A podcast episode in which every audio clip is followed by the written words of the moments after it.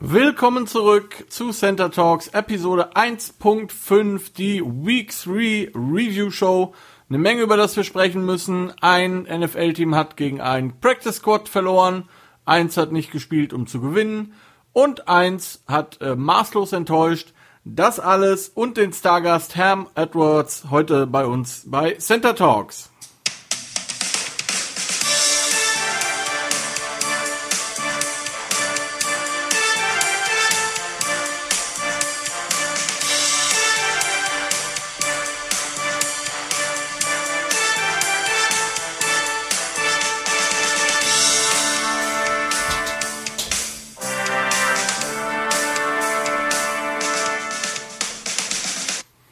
Yo, willkommen zurück. Es ist Dienstag, der 29.09.2020. Ich hoffe, es geht euch allen gut.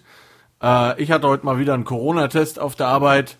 Inzwischen habe ich schon so oft ein Stäbchen im Mund gehabt.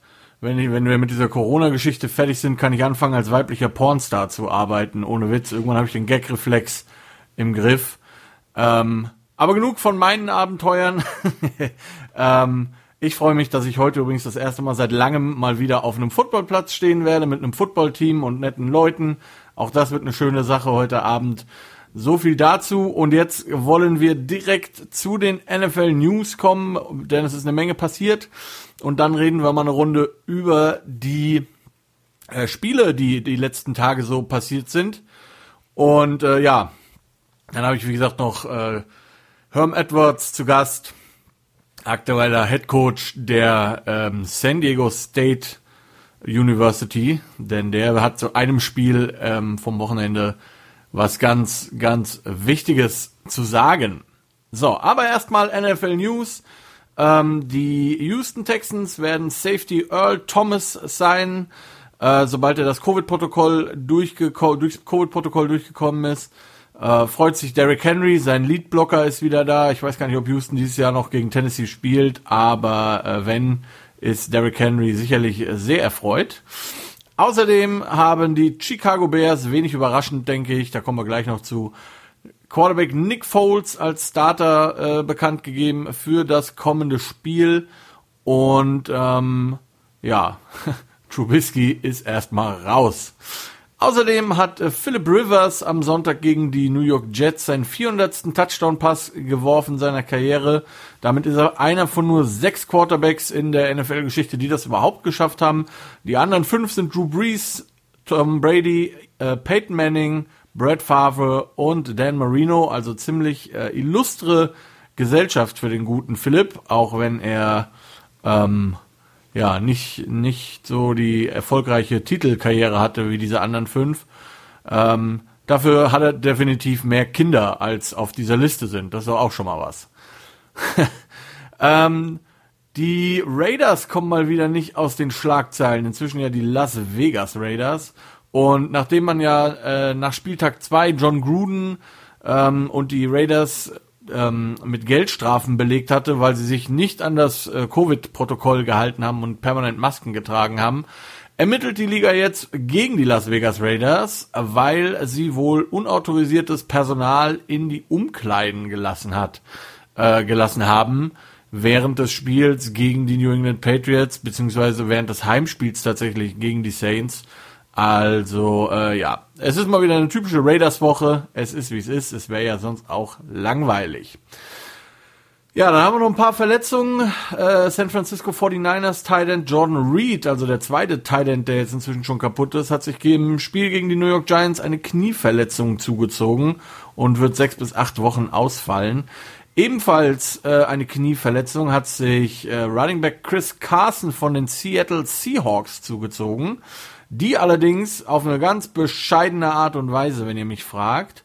Ähm, es gibt Videomaterial, auf dem man sieht, wie Dallas Cowboys Defense Tackle Tristan Hill ähm, das, das Bein mit Absicht verdreht, sich dranhängt und verdreht, während die noch am Boden liegen. Die NFL ist dran, wird äh, Tristan Hill auf jeden Fall wohl eine Geldstrafe aufbrummen. Ähm, hoffentlich bekommt er eine Sperre, muss ich ganz ehrlich sagen. Ich bin ja bei solchen Sachen, wenn jemand absichtlich jemanden verletzt, absolut auf dem Standpunkt, derjenige sollte so lange gesperrt sein, wie derjenige, der die Verletzung erleidet, dann auch raus ist. Wenigstens so lange, vielleicht sogar länger. Ähm, wird man auf jeden Fall sehen, was die Liga da rausgibt. Ich befürchte, es wird nur eine Geldstrafe werden und Chris Carson wird wohl leider mehrere Wochen ausfallen. Ähm, dann haben wir den ersten positiven Corona-Fall bei den Spielern, nämlich Falcons Rookie, Cornerback Rookie AJ Terrell ist der erste Spieler, der ähm, quasi Kontaktperson ersten Grades ist, wenn ich das richtig gesehen habe. Also er hat es nicht selber, sondern ähm, eine, eine Person in seinem Umfeld hat es und er ist halt Kontaktperson ersten Grades. AJ Terrell war auf jeden Fall auf der Covid-19-Liste im Spiel gegen die Chicago Bears, wird aber jetzt in der kommenden Woche wieder erwartet gegen die Green Bay Packers. Ähm, Chargers Cornerback Chris Harris Jr. hat eine Fußverletzung, einen High Ankle Sprain ähm, und wird das, äh, also hat das im Spiel gegen die Carolina Panthers erlitten, wird vier bis sechs Wochen ausfallen. Ebenso Colts Rookie Wide Receiver Michael Pittman von USC hat äh, eine Muskelkompression in der Wade, welches operiert werden muss. Auch der wird mehrere Wochen ausfallen, ungefähr so fünf Wochen, sagt man aktuell.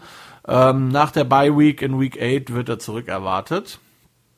Dann die Denver Broncos. Oh, die armen Denver Broncos, da weiß man ja schon gar nicht mehr, ob man irgendwie, ob die nicht einfach die Season, äh, ja, wie soll ich sagen, äh, forfitten sollten oder so. Man weiß es nicht. Broncos Defense Tackle Jurel Casey haben sie noch geholt von den Tennessee Titans dieses Jahr.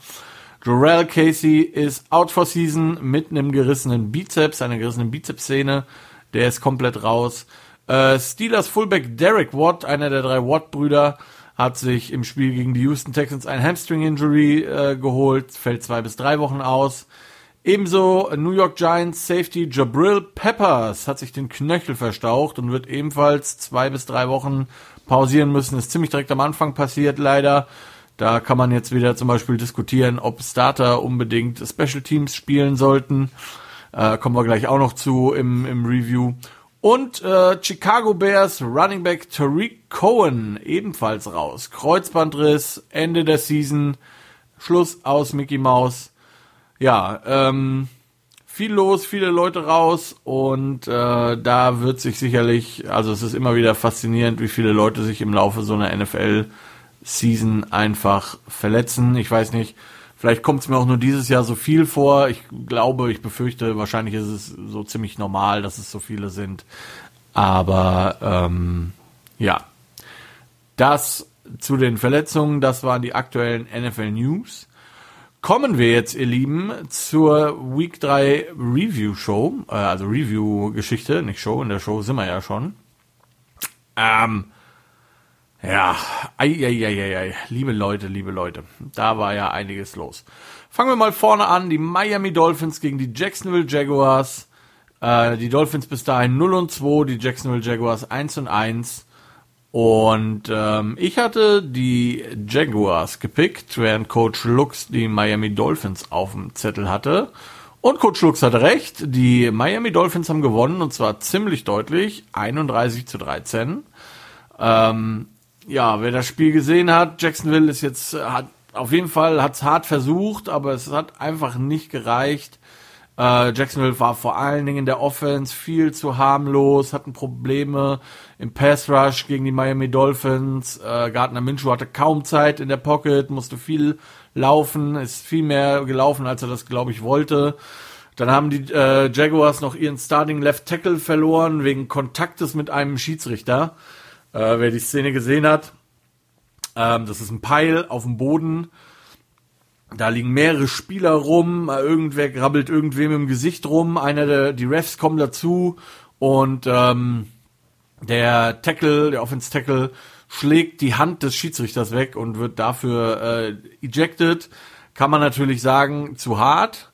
Allerdings muss man auch fairerweise sagen, dass gerade in der NFL und im College-Bereich die Herrschaften da ja sehr strikt sind und da werden keine Ausnahmen gemacht. Kontakt mit einem Referee ist absolut verboten und äh, deshalb der absolut, also der korrekte Call äh, diesen Spieler zu ejecten, auch wenn die Situation natürlich unabsichtlich war. Der Mann verdient eine Menge Geld und muss sich da einfach besser im Griff haben.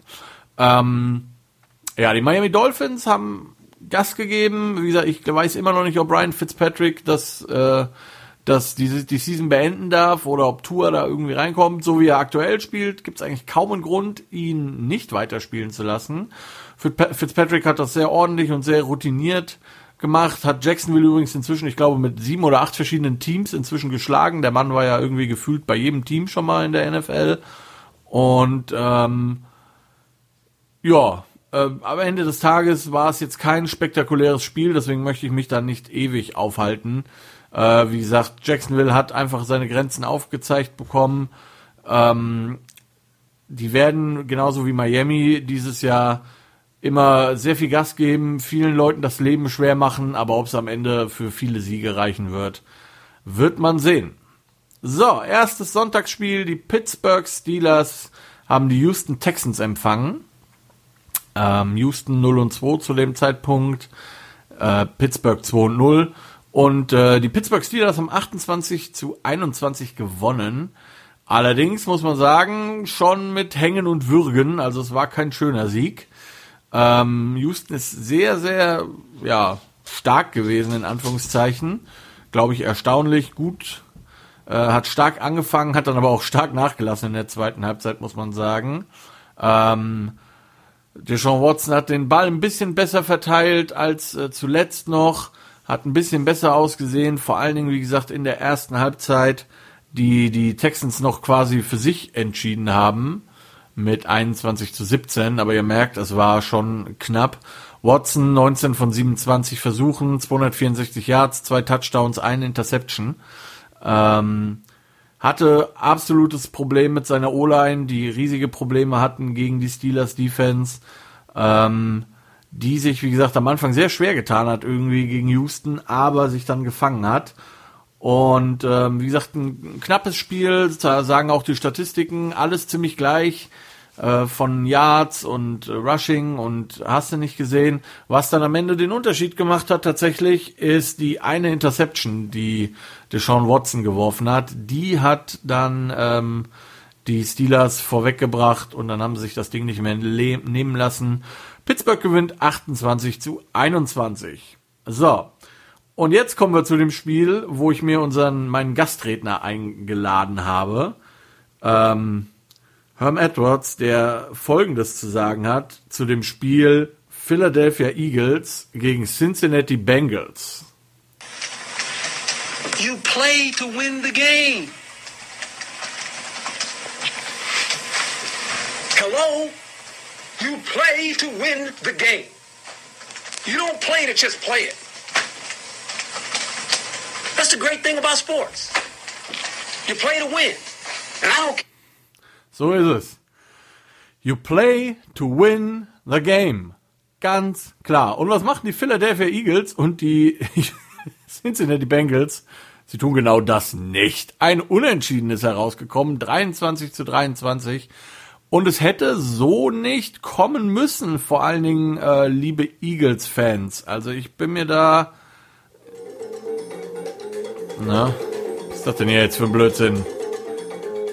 Ach, dämliche Werbung auf NFL.com, Entschuldigung. So, also, um nochmal auf diese Geschichte hier zurückzukommen, liebe Freunde. Ähm, ja, unglaublich, ich bin immer noch fasziniert, ne? Ein, ein Unentschieden. Ja, Donovan McNabb, man kann Unentschieden spielen in der NFL. Lustigerweise war das äh, auch gegen die Cincinnati Bengals damals der gute ähm, Donovan McNabb. Ähm, ja, ein Spiel von zwei wirklich schlechten Mannschaften, das muss man sagen. Beide O-Lines unglaublich mit Problemen. Äh, Carson Wentz wurde viermal gesackt. Joe Burrow sogar achtmal gegen, äh, gegen die nicht so ganz, eigentlich nicht ganz so gute ähm, Defense von äh, Philadelphia. Acht Sacks. Ähm, Carson Wentz 29 von 47, 225 Yards, ein Touchdown, zwei Interceptions und ein Rushing Touchdown. Äh, ja, die Philly, O-Line löchrig wie Schweizer Käse. Und man muss ganz klar sagen, am Ende der Spielzeit kommt Philadelphia nochmal zurück und ähm, schafft es fast oder schafft es einen Touchdown zu machen. Es steht 23 zu 22 und die Cincinnati, äh, die, die Philadelphia Eagles entscheiden sich, ein, ähm, einen ganz normalen Extrapunkt zu schießen, um mit 23 zu 23 in die Overtime zu gehen. Da könnte man jetzt schon ähm, drüber diskutieren, ob das so sinnvoll war. Ich persönlich, ähm, ja, wie gesagt, Herm Edwards, you play to win the game. Ist natürlich leicht zu sagen. Ich glaube, ich wäre auf zwei gegangen, aber ich glaube, ich wäre auf zwei gegangen. Einfach entweder gewinnst oder gewinnst nicht. Ähm, aber deswegen bin ich kein NFL-Coach, sondern ähm, Doug, Doug Peterson ist das. Der wird da sehr gut für bezahlt in Philadelphia. Und äh, Doug Peterson hat sich entschieden, ähm, nicht für zwei zu gehen, sondern halt den einen Punkt zu nehmen und in die Overtime zu gehen. Okay, grundsätzlich jetzt nicht so, nicht, nicht falsch in dem Sinne, dafür gibt's ja die Overtime. Tatsache ist aber, in der Overtime ist nicht mehr viel passiert. Ähm, Cincinnati hat zwar als erstes den Ball bekommen, hat aber nichts draus machen können. Und dann ging das also weiter. Und man konnte immer nichts machen, man konnte nichts machen.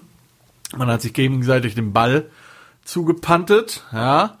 Und dann kam der Punkt, wo ich mir gedacht habe, lieber Herm Edwards, deswegen bist du da und deswegen bist du NFL-Coach. so ist es, nämlich das ist das Größte, was an Sport ist, denn you play to win the game. Jawohl, you play to win the game.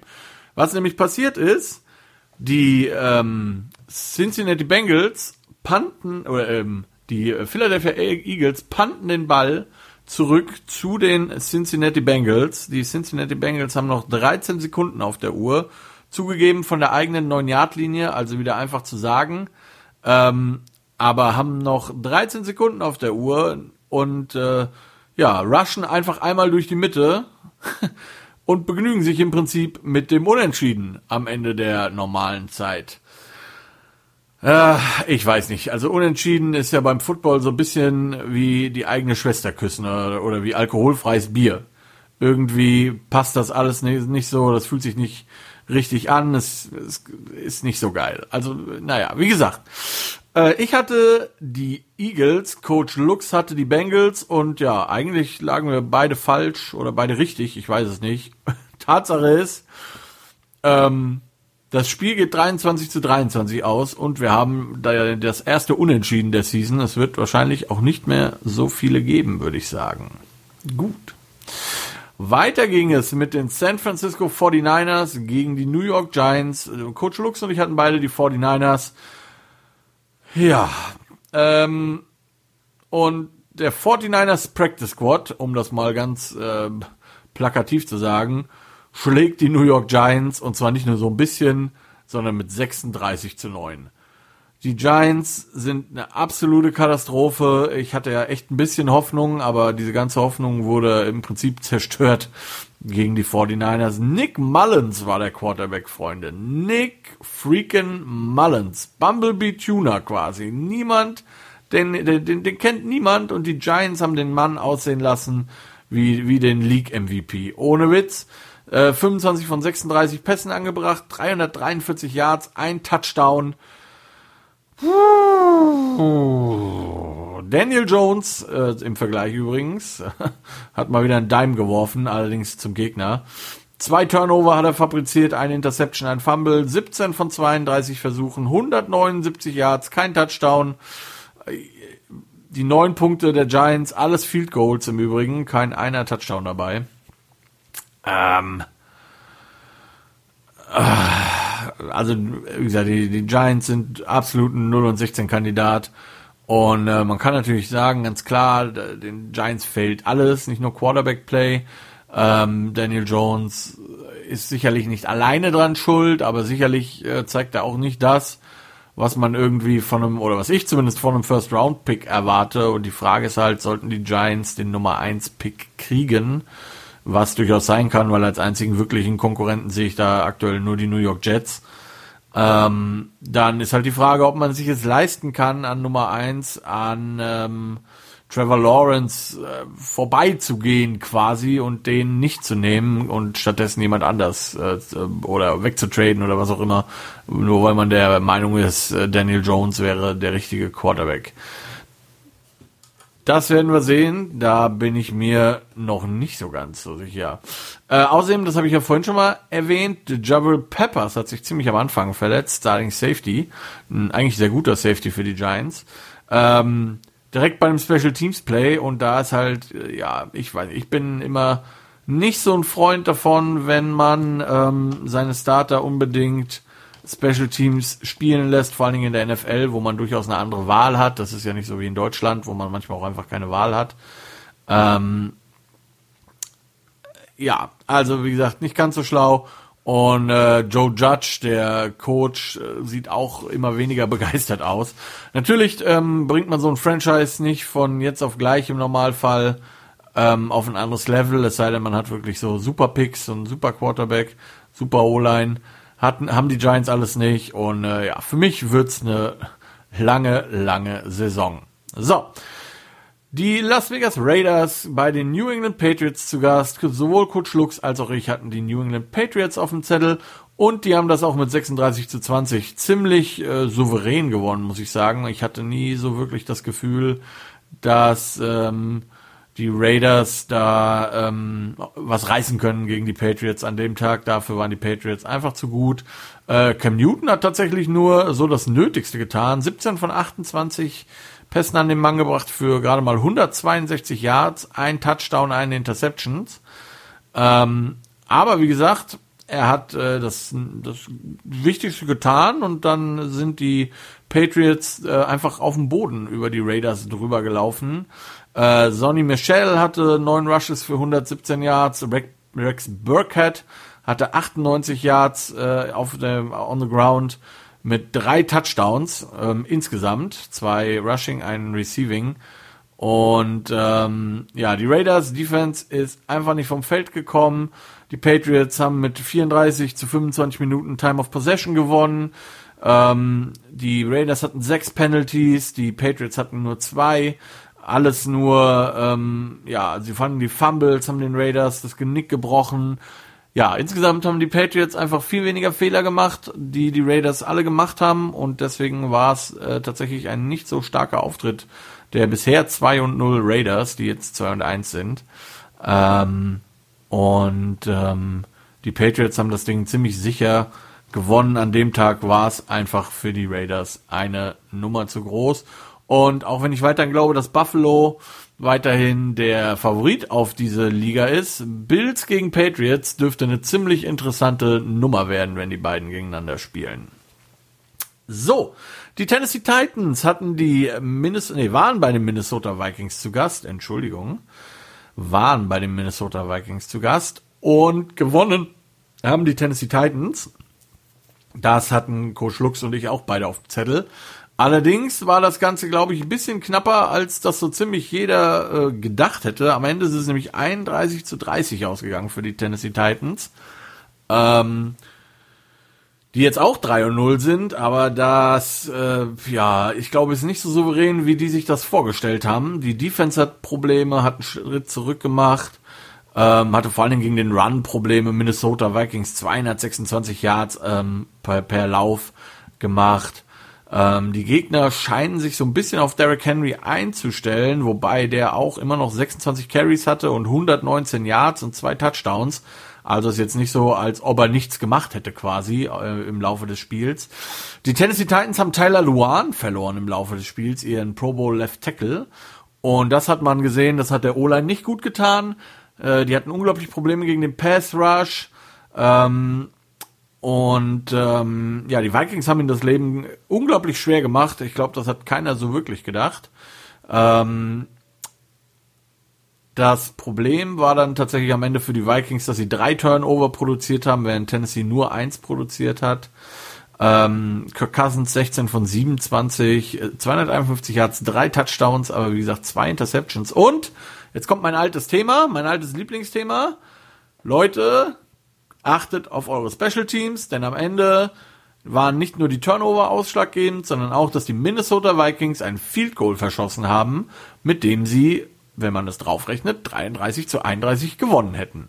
Haben sie nicht geschafft. Die Tennessee Titans gewinnen. So, nächstes Spiel, das die Washington, ja, das Washington Football Team. Ich habe jetzt äh, jemanden gehört, der gesagt hat, die Spielfreunde Washington. das würde auch irgendwie passen. Äh, das Washington Football Team bei den Cleveland Browns im Toilet Bowl, so ein bisschen. Also wieder viel schlimmer konnte es eigentlich kaum werden. Ähm, zu dem Spiel möchte ich eigentlich gar nicht viel sagen. Da haben einfach zwei unglaublich schlechte Teams gegeneinander gespielt. Coach Lux und ich hatten beide die Browns. Es ist 34 zu 20 für die Browns ausgegangen. Äh, die Browns haben eigentlich wirklich nur deshalb gewonnen, weil Washington einfach deutlich schlechter ist oder deutlich schlechter war. Sie haben direkt am Anfang noch Chase Young verloren, der dann äh, raus war komplett aus dem Spiel. Die Washingtoner wird aber wohl zurückkommen, scheint wohl nichts allzu Schlimmes zu sein. Baker Mayfield, 16 von 23 Pässen, 156 Yards, zwei Touchdowns. Ähm, der einzige, ja, der einzige Lichtblick aus Sicht der Browns, Nick Chubb, 19 Carries, 108 Yards, zwei Touchdowns. Schönes Ding. Washington produziert insgesamt fünf Turnover, drei Interceptions und zwei Fumbles und so gewinnst du einfach im Normalfall kein Spiel. Es sei denn, da kommen wir gleich zu, du spielst gegen die Atlanta Falcons. Unglaublich. Ähm, ja, aber so hier gewinnst du natürlich keinen Blumentopf. Ähm, die Cleveland Browns gewinnen, wie gesagt, 34 zu 20, nicht weil sie so ein tolles Team sind, sondern einfach weil die anderen noch schlechter waren. Die Los Angeles Rams spielten im nächsten Spiel gegen die Buffalo Bills in Buffalo. Und das Spiel war, glaube ich, auch deutlich ähm, knapper, als ich es zumindest gedacht habe. Wahrscheinlich auch, als es Coach Lux gedacht hat. Wir hatten beide die Bills, wir hatten also beide recht. Ausgegangen ist es 35 zu 32 für die Bills. Was für ein Spiel. Also ich hätte, ich würde ja jetzt wirklich gern Coach Lux hier haben, der mir das dann alles erzählt der könnte das wahrscheinlich noch wesentlich besser als ich, denn ich habe das Spiel nur in der 40 Minuten Zusammenfassung äh, insgesamt gesehen. Natürlich nebenher ein bisschen auf Red Zone. Ähm, aber da war schon einiges los. Äh, Josh Allen, drittes Spiel hintereinander mit über 300 Passing Yards, 24 von 33, 311 Yards, vier Touchdowns, eine Interception.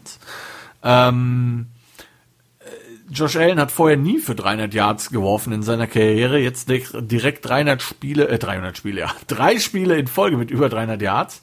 Das ist also ganz gut. Und äh, die Bills haben auch losgelegt, wie die Feuerwehr, muss man sagen. Haben 31, äh, 21 zu 3 zur Halbzeit geführt.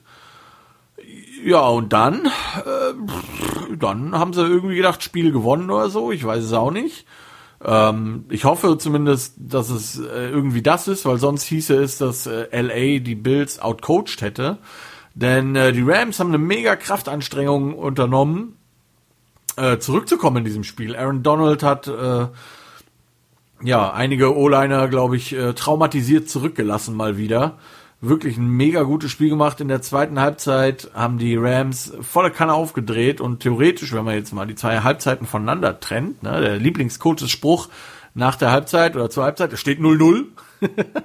ja, die zweite Halbzeit haben die Rams mit 29 zu 14 gewonnen, wenn man es mal so sieht.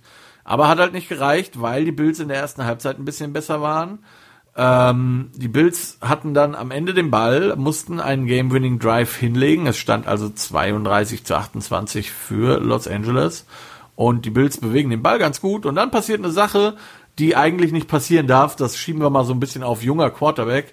Ähm, Jeff, Je Jeff Allen, ja. Jared Allen, jo Josh Allen heißt er. Josh Allen. Der andere ist Josh Rosen. Jared Allen, Jared Allen, Josh Allen. Wie heißt er denn jetzt hier? Josh Allen heißt er oder nicht? Hilf mir doch mal einer. Josh, Josh Allen, Jared Allen. Verdammte Hake. Jetzt muss ich das nachgucken. Josh Allen heißt er. Verdammt. Jared Rosen, äh, Josh Rosen und Josh Allen. So. Josh Allen auf jeden Fall. Drive die Bills das Feld runter. Sehr schön. Alles cool. Und dann scrambled er rum und begeht eine Face Mask. Und zwar keine so, wo man sagen könnte, so, naja, vielleicht unter Umständen hat er da nur einen Stiffarm auspacken wollen. Der hat ihm den Helm mehr oder minder ausgezogen, dem Rams Defender. Kriegt einen 15 Yard Penalty, völlig zurecht. Und man dachte schon so, uiuiuiuiuiui, das wird, äh, ich hatte schon Mitleid mit Coach Lux. Aber auch da, der, sie schaffen es, ein neues First Down zu holen. Dann gibt's eine Strafe gegen die ähm, Los Angeles Rams, nämlich eine Defense-Passbehinderung am Ende eines Spiels. Hände hoch, wem das bekannt vorkommt. Und ähm, Josh Allen wirft einen Touchdown auf Taylor Croft und es steht 35 zu 32 nach dem Extrapunkt. Ja, und dann haben die Rams mal nicht schlecht geguckt. Dann hatten sie im Prinzip, hatten sie noch einen, einen Spielzug, den haben sie dann mit so einem Razzle-Dazzle Lateral Zeug probiert. Das hat dann aber zu nichts mehr geführt. Ähm, die Bills gewinnen allerdings. Wie gesagt, Buffalo hat vier Sacks erlaubt. Äh, lustigerweise hat LA so ziemlich alle Statistiken, statistisch gesehen, alles gewonnen. Äh, Time of Possession, Penalties, Third Down äh, Effizienz, Yards per Play, all das gewinnen die Rams, alles und trotzdem gewinnen am Ende die Buffalo Bills, einfach weil sie also das Einzige, was äh, Buffalo übrigens gewonnen hat, sind die äh, insgesamt Yards, aber zum Beispiel äh, Yards per Play. Ah nee, stimmt gar nicht. Hat auch Los Angeles gewonnen. Also Los Angeles 478 Yards, Buffalo 375 Yards. Ähm, Average Yards per Play, LA hat 7,2, Buffalo nur 6,5, nur in Anführungszeichen. Ähm, LA hat mehr Sex geschafft, LA hat 60% seiner Third Downs äh, converted, Buffalo nur 50 in Anführungszeichen. LA hat den Ballbesitz mit 32 zu 27 Minuten gewonnen. Alles, alles hat äh, statistisch die Rams, haben die Rams gewonnen, aber am Ende hatte Buffalo einfach die besseren Nerven, hatte diesen Game-Winning Drive mit äh, Strafen gegen sich und für sich und am Ende haben sie halt gewonnen. Ähm, ja, wie gesagt, Coach Lux könnte euch das wahrscheinlich alles noch besser erzählen und wahrscheinlich auch äh, mit etwas äh, noch mehr Insight, aber das ist das, was ich gesehen habe in dem Spiel. Ja, okay, so. Und dann kommen wir zu dem Spiel, wo es es ist einfach un also zum, zum die Chicago Bears bei den Atlanta Falcons und wenn man gedacht hat, dümmer als letztes, letzte Woche gegen die Dallas Cowboys können die Atlanta Falcons nicht verlieren. Ja, äh, in dem Moment äh, wachte quasi offensichtlich Nick Foles damals in Chicago auf und sagte, Moment, nächste Woche, ich kann das noch viel besser.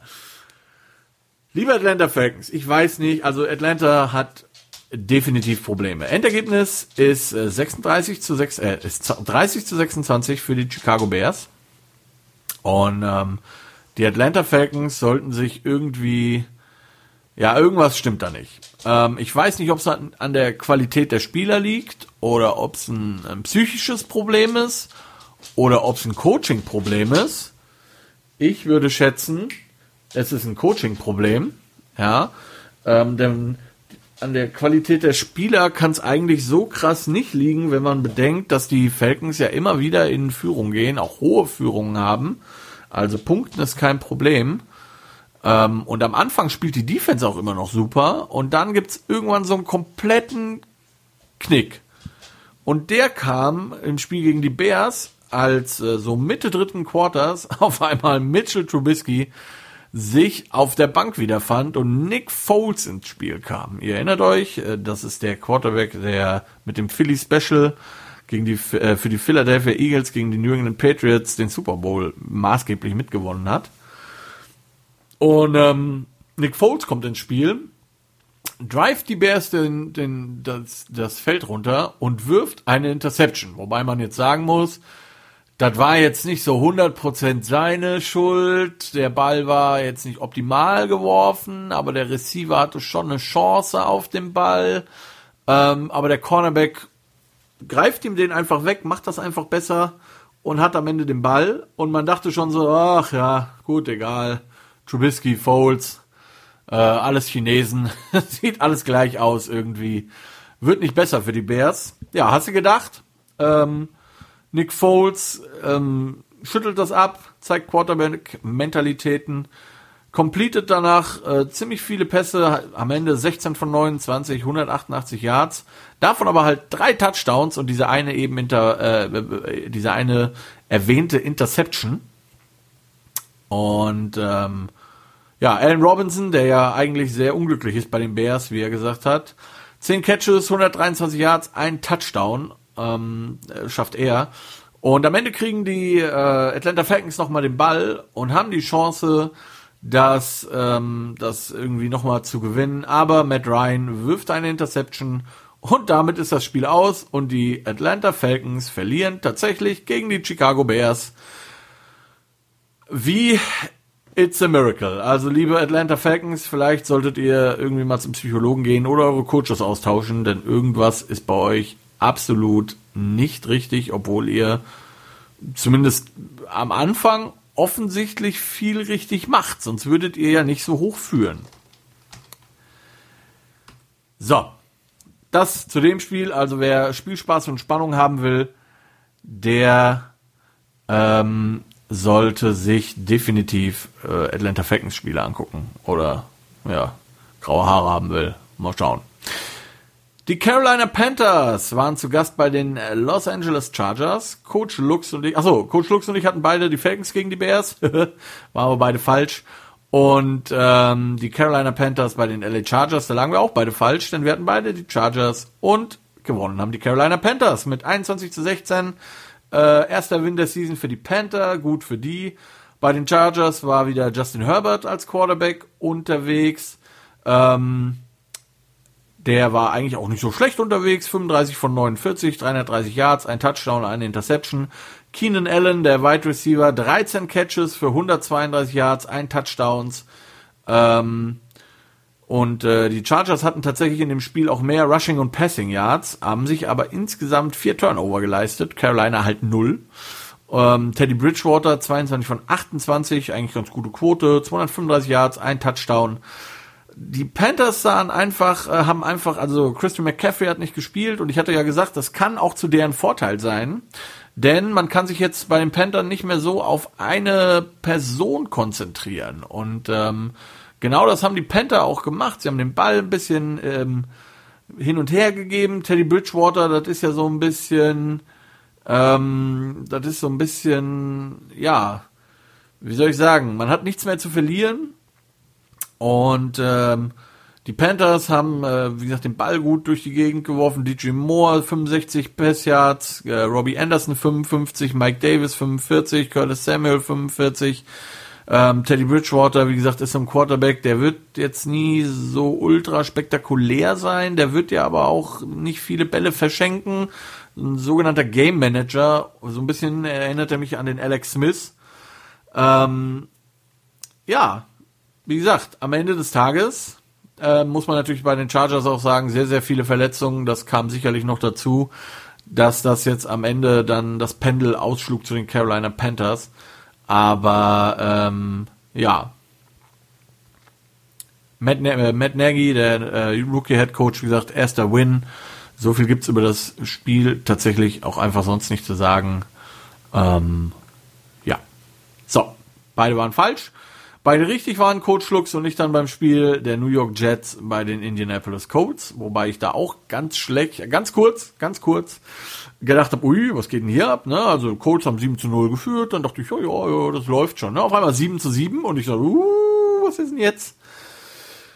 Ja, das dachte man ganz kurz.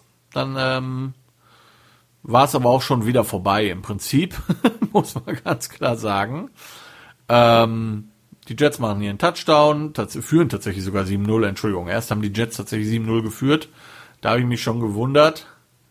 Nee, Quatsch, stimmt gar nicht. Andersrum. Das Play fängt, äh, das Spiel fing so an, dass ähm, Sam Donald ähm, intercepted wurde von Xavier Rhodes, der den für einen Pick 6 zurückgetragen hat. So, jetzt nämlich äh, 7 zu 0 Colts, dann haben die Jets gepunktet, 7 zu 7. Dann haben die Colts wieder gepunktet, 14 zu 7, ähm, Philip Rivers zu ähm, Mo Ellie Cox für einen Touchdown. Dann haben die äh, Colts ein Field Goal geschossen und es stand 17 zu 7. So, und dann kamen die Jets nochmal das äh, Spielfeld runter, standen vor der Endzone von äh, Indianapolis, aber Sam Darnold wirft eine Interception zu, die dann zu einem Touchback führt, also eine, eine Interception in der Endzone. Und dann war es vorbei. Die Colts Defense hat aufgedreht. Äh, insgesamt werden es drei Interceptions für die Colts, davon ein Pick Six. Und äh, am Ende war die Colts Defense eine der high score, high, am höchsten scorenden äh, Teams in Fantasy Football. Die hatten teilweise mehr Punkte als einige Running Backs. Und äh, wie gesagt, Philip Rivers 400, 400 Touchdown-Pass in seiner Karriere. Und äh, wie schlecht wirklich die New York Jets sind, haben dann die Indianapolis Colts quasi, ja, wie soll ich sagen, bewiesen. Oder ähm, die Colts haben auf jeden Fall Ende dritten Quarters Jacoby Brissett reingebracht als Quarterback, der das Ganze dann einfach noch verwalten sollte. Hat er getan. 36 zu 7 gewinnen die Indianapolis Colts, ähm, sowohl Coach Lux als auch ich hatten die Colts. Und ähm, damit zum nächsten Spiel. Das war wieder ein bisschen ähm, spannender, nämlich die Dallas Cowboys mit 1 und 1 zu Gast bei den Seattle Seahawks 2 und 0. Und das Spiel haben die Seahawks mit 31 zu 38, äh, 38 zu 31 so rum nämlich gewonnen. Die, äh, das hatten Coach Lux und ich beide vorher gesagt. Ähm, sicherlich nicht so knapp, gedacht, muss man ganz klar sagen. Beide Teams, muss man auch sagen, hatten absolut Probleme in der Defense. Die Cowboys eher in der ersten Halbzeit, die Seahawks dann auf jeden Fall in der zweiten Halbzeit. Äh, in der ersten Halbzeit war das Backfield der Cowboys komplett überfordert. Die Receiver haben mehr oder minder gemacht, was sie wollen. Auch unglaublich viele Strafen gegen die Cowboys Defense Backs.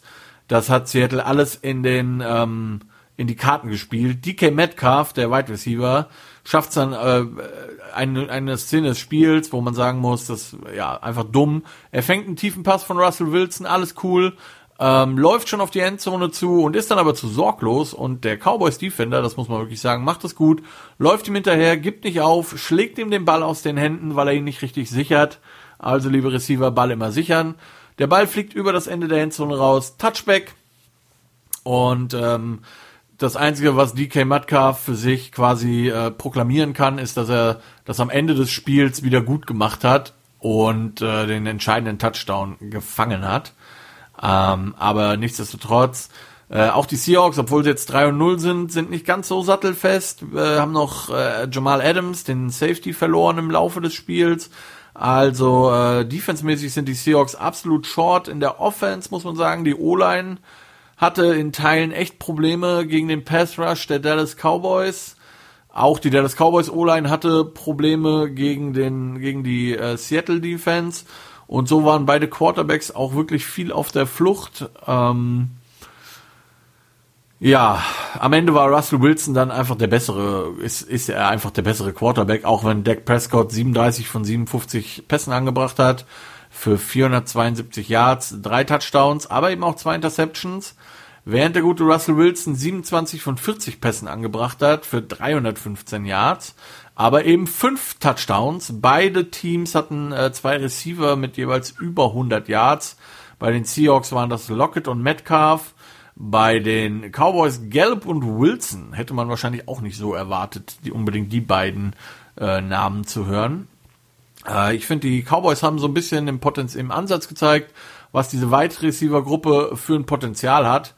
Hat aber am Ende einfach nicht gereicht, denn die zwei Interceptions, die der Herr gute Herr Prescott geworfen hat, haben dann am Ende irgendwie auch schon so ein bisschen den Unterschied gemacht und haben dazu geführt, dass Seattle den Ball auch sechs Minuten länger im ganzen Spiel hatte als die Cowboys und damit macht man dann halt als NFL-Team auch mal einfach so ein paar Punkte mehr im Fall der Fälle.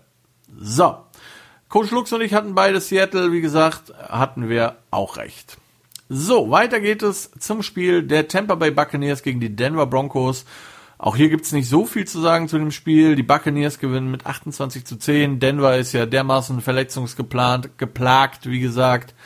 Da kann man jetzt nicht sich hinstellen und Wunder erwarten äh, liebe Fans, vor allen Dingen von den Broncos. Wie gesagt, es tut mir unglaublich leid. ähm, bei den Broncos gab es tatsächlich dann auch noch mal einen Quarterback-Tausch am Ende. Ich weiß leider nicht. Ähm, ich habe es nicht mehr in Erinnerung, warum, ob man einfach Driscoll gepullt hat oder ob äh, da eine Verletzung war. Auf jeden Fall musste am Ende Brett Ripien rein, der dann da auch gespielt hat. Aber am Ende des Tages hatte die O-Line vor allen Dingen äh, sehr große Probleme ähm, gegen die Tampa, gegen die Tampa Bay Defense. Sechs Sacks, die, die sie da zugelassen haben. Ähm, Tom Brady 25 von 38, 297 Yards, drei Touchdowns. Insgesamt muss man sagen, ähm, hat Tampa Bay im Prinzip das Nötigste gemacht, kann man sagen. Was sie hatten, das möchte, mal, möchte ich mal positiv hervorheben. Äh, Tampa Bay hatte wohl den effizientesten Wide Receiver auf dem Platz, der nämlich Mike Evans hieß. Zwei Targets, zwei Catches, zwei Yards, aber halt eben auch zwei Touchdowns. Ähm, also sehr effiziente Leistungen von Mike Evans. Ansonsten äh, haben beide Teams zum Beispiel, oder andersrum, in der zweiten Halbzeit insgesamt gab es fünf Punkte. Ähm, ein Field Goal und ein Safety von Tampa Bay und das war's. Tampa Bay hat zur Halbzeit 26 zu 10 geführt und hat das Ding dann eigentlich nur noch verwaltet.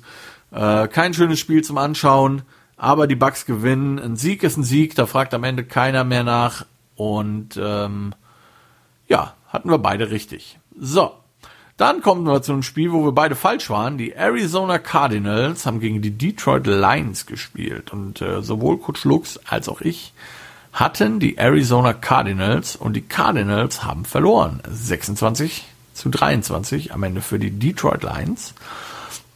Ähm, ja, und das ist auch so ein Spiel irgendwie Smoking Mirrors, so ein bisschen, muss ich sagen. Ähm, die Cardinals haben sich nicht schlau angespielt, äh, angestellt. Ähm, den Unterschied hat dann halt am eben gemacht, dass Kyler Murray drei Interceptions geworfen hat. Also der hatte nicht so einen guten Tag. Während äh, Matt Stafford keine Interception geworfen hat.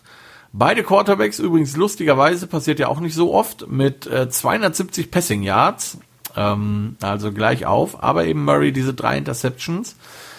Ähm, Larry Fitzgerald, ähm, nur mal um so ein bisschen zu zeigen, wie dieses Spiel gelaufen ist, ähm, von der Statistik her, drei Targets, ein Catch für null Yards. Das passiert dem guten Larry auch nicht mehr so oft, glaube ich, so eine Statistik, auch wenn er schon ein bisschen älter ist. Insgesamt hat der Mann ja mehr Tackles als Drops gefühlt. ähm, ja, also sehr schwieriges Spiel für die Cardinals und ähm, Detroit hat tatsächlich am Ende gezeigt, wie man so ein Spiel einfach halt auch mal gewinnt. Ne? Also Detroit kriegt ähm, am Ende bei Stand von 23 zu 23 den Ball, 4 Minuten 49 auf der Uhr und die nehmen die komplette Zeit von der Uhr und schießen, jetzt kommen wir wieder zum Thema Special Teams, liebe Freunde, schießen mit auslaufender Uhr das Game-Winning Field Goal mit eben auslaufender Uhr und gewinnen dieses Spiel überraschenderweise. Das war wohl der größte Upset, würde ich mal sagen, zumindest in der NFL. Im College hat ja äh, Kansas State gegen äh, Oklahoma gewonnen. Das hat mich sehr gefreut. Ähm, aber in der NFL, die Lions gewinnen gegen die Cardinals mit 26 zu 23. Ein wenig unerwartet, wie gesagt. Und das bedeutet, dass jetzt die Seattle Seahawks äh, ganz alleine an der Spitze der NFC West stehen mit 3 und 0, während die Arizona Cardinals hinten dran stehen. So, dann kommen wir zum Challenge Game. Äh, bisher hatte ich ja, muss ich ja sagen, nicht so viel Glück, was die äh, Picks anging. Die Picks, wo Coach Lux und ich bisher ähm, nicht uns einig waren. Da war Coach Lux besser. Aber im Challenge Game die Green Bay Packers 2 und 0 bei den New Orleans Saints 1 und 1 gewinnt der Johannes, weil die Green Bay Packers mit 37 zu 30 gewonnen haben in New Orleans im Sunday Night Football Game. Ähm, es war das erwartete High-Scoring Game, finde ich. Also ich hätte mich gewundert, wenn das irgendwie so ein 16 zu 13 wird zwischen den beiden Quarterbacks. Äh, Aaron Rodgers ist halt nun mal Aaron Rodgers und Drew Brees, eigentlich auch Drew Brees.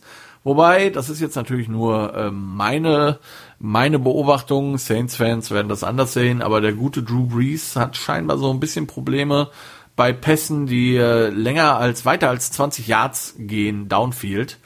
Ähm, und Michael Thomas für die 3 Yards Slants ist halt eben nicht da. Und ähm, das ist ein Problem für die Saints, das Deep Passing Game. Dann hatten sie einfach mal wieder zu viele Strafen, ähm, acht Strafen mal wieder und die waren bereits, ähm, die waren mal wieder über 100 Yards. Das war jetzt schon das dritte Spiel hintereinander mit über 100 Yards Strafen für die Saints. Das ist absolut ein äh, Problem. John, Janoris Jenkins, der Saints Defense Back, hatte äh, alleine zwei Defense-Passbehinderungen auf seinem Konto, die wahrscheinlich für ungefähr 30, 40, 50 Yards gut waren. Das darf dir halt einfach nicht passieren, vor allen Dingen nicht gegen Green Bay. Ähm, Green Bay hätte das Spiel schon viel früher entscheiden können, nämlich als die Saints gefummelt haben, den einzigen Fumble im Spiel. Äh, Green Bay kriegt den Ball, drive den Ball auch ganz gut, aber macht halt nur ein Field Goal und kein Touchdown, deswegen blieb es spannend. Ähm, aber ja, hat halt am Ende nicht gereicht. Green Bay hatte diese eine Possession mehr, wo sie dann den entscheidenden Touchdown machen und ähm, am Ende 37 zu 30 gewinnen. Ja, ähm, Alvin Kamara, wer das gesehen hat, 197 Yards, drei Touchdowns, also insgesamt 197 Yards äh, Passing, also Receiving und Rushing. Monster Game von äh, ihm, deswegen habe ich übrigens mein Fantasy Football Spiel leider verloren wegen ihm. Ähm, man muss auch mal Pech haben. Ähm, ansonsten, wie gesagt, zwei eigentlich gute Teams, wo dann einfach am Ende den Unterschied gemacht hat, dass äh, Green Bay eine Possession mehr hatte, weniger Strafen hatte und ähm, ja, ein Turnover weniger. So kann es halt mal sein, wenn zwei ungefähr gleich gute Teams gegeneinander spielen. So, zwei Teams, die auch ungefähr gleich gut hätten sein sollen, theoretisch, sind dann letzte Nacht noch aufeinander getroffen, nämlich die Kansas City Chiefs und die Baltimore Ravens äh, in Baltimore. Und ähm, Coach Lux und ich lagen beide falsch.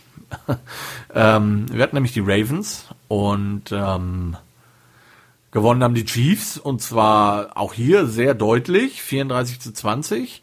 Und wenn man sich, wenn man dieses Spiel mal ausdrucken möchte und wenn ihr, ähm, wenn man so ein bisschen beschreiben möchte, wie dieses Spiel gelaufen ist, dann ist es eine Statistik von äh, vom Start des vierten Quarters, als die Chiefs nämlich schon bei über 300 Passing Yards waren und die Ravens bei nicht mal 100. Ähm, insgesamt Lamar Jackson, äh, der gute Lamar Jackson, ähm, 97 Yards Passing und 83 Yards Rushing. Das war gar nichts. Also das war wirklich gar nichts. Ähm, während der gute Patrick Mahomes ähm, für fünf Touchdowns ver verantwortlich war. 385 Yards durch die Luft. Vier Touchdowns hat er geworfen, einen hat er selber reingelaufen. Und ähm, ja, die, die Chiefs haben im Prinzip haben es geschafft, mal wieder. Ich hätte es nicht gedacht, allein wegen den ganzen Verletzungen, aber die Chiefs haben es geschafft quasi, dass äh, die Ravens den Ball werfen mussten. Und da hat sich mal wieder gezeigt, dass ähm, ich will nicht sagen, Lamar Jackson das nicht kann, aber dass die Ravens dafür irgendwie keinen Plan haben. Also auch keinen Plan haben, wenn sie mal zwei Touchdowns hinten sind, dann irgendwie ja, will man das nicht? Macht Lamar Jackson das nicht? Ich weiß es nicht. Tatsache ist, die Chiefs Defense hat einen richtig guten Tag erwischt. Ähm, die Offense hat einen richtig guten Tag erwischt. Die äh, Chiefs Defense hat keinen einen Sack zugelassen. Ja, da waren ein paar ähm, paar Hurries dabei gegen Mahomes. Der hat auch eins, zwei Dinger abbekommen, aber halt am Ende des Tages statistisch gesehen keinen Sack. Und ähm, die äh, Chiefs O-Line hat mal wieder einen sehr, sehr starken Job im Laufspiel gemacht. Und, das möchte ich nicht unerwähnt lassen, weil so oft kommt es nicht vor und es freut mich auch einfach immer. Ähm, die Chiefs haben dann noch ein kleines Trickplay ausgepackt am Ende so ein bisschen. Und Left Tackle Eric Fischer hat den vierten Touchdown-Pass von äh, Mahomes gefangen. Für zwei oder drei Yards kurz vor der Endzone. Äh, Fatman Touchdown, immer sehr schön zu sehen. Der, die haben sich richtig gefreut und äh, mal so ein bisschen Wertschätzung für die Jungs. Ja, wie gesagt, insgesamt ähm, Kansas City einfach deutlich, deutlich stärker. Ähm, vier Sacks selber gemacht, keinen Sack zugelassen. Kansas City hat 76% ihrer Third Downs converted, während die Ravens gerade mal 33 ihrer Third Downs converted haben. Ähm, Kansas City hat den Ball viel länger gehabt, nämlich ähm, 3, 34 Minuten, die Ravens nur 26. Ähm, ja, wie gesagt, Lamar Jackson sehr in Schach gehalten, wie die gesamte Offense im Prinzip. Ähm, und die Ravens hatten wirklich einfach Probleme. Hätte ich nicht gedacht, dass sie, also nicht, dass ich nicht gedacht hätte, dass die Chiefs nicht gewinnen können grundsätzlich, aber dass es so deutlich wird, ähm, hätte ich nicht gedacht. Die Chiefs haben im Prinzip Offense und Defense gewonnen. Special Teams, ja, ging eher so ein bisschen an die Ravens. Aber wenn du halt zwei von drei Teams gewinnst, dann gewinnst du halt am Ende auch das Spiel, wie gesagt, inklusive Third Down Conversions besser. Und ähm, ja, was man gesehen hat, die Ravens haben äh, versucht, sehr, sehr viel Man-Coverage zu spielen gegen die Chiefs. Und ich weiß nicht, ob das der richtige, also es gibt wahrscheinlich keinen, keinen richtigen und keinen falschen Weg gegen die Chiefs, weil es wird, die werden äh, immer einen Weg finden, äh, dich zu schlagen oder dich an den Rand der Niederlage zu bringen, weil sie einfach sehr viele Offense-Weapons haben. Aber ähm, ja, also Man-Coverage, zumindest die Cornerbacks der Ravens und Linebacker der Ravens, hatten da absolut ihre Probleme gegen Tyreek Hill, äh, Kelsey und wie sie alle heißen.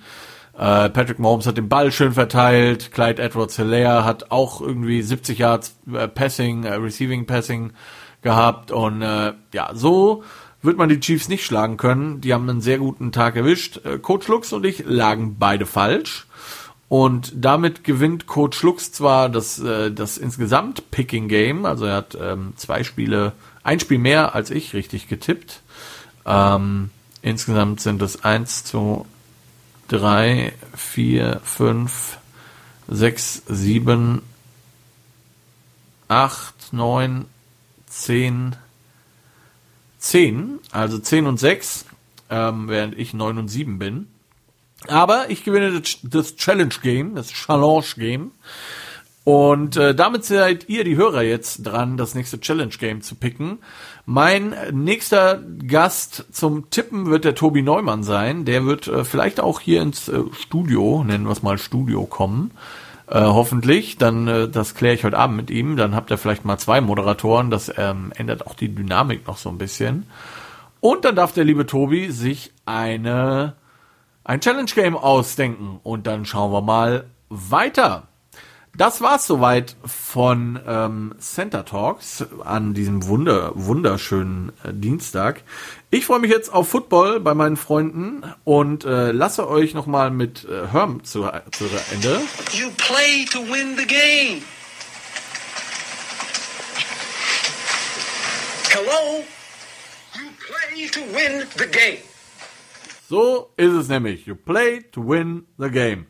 Und das war's von Center Talks für heute. Wir hören uns entweder morgen oder am Donnerstag wieder mit dann mit der Week 4 Preview Show. Vielen Dank, schönen Tag, bleibt gesund, tüdelü, das war Center Talks.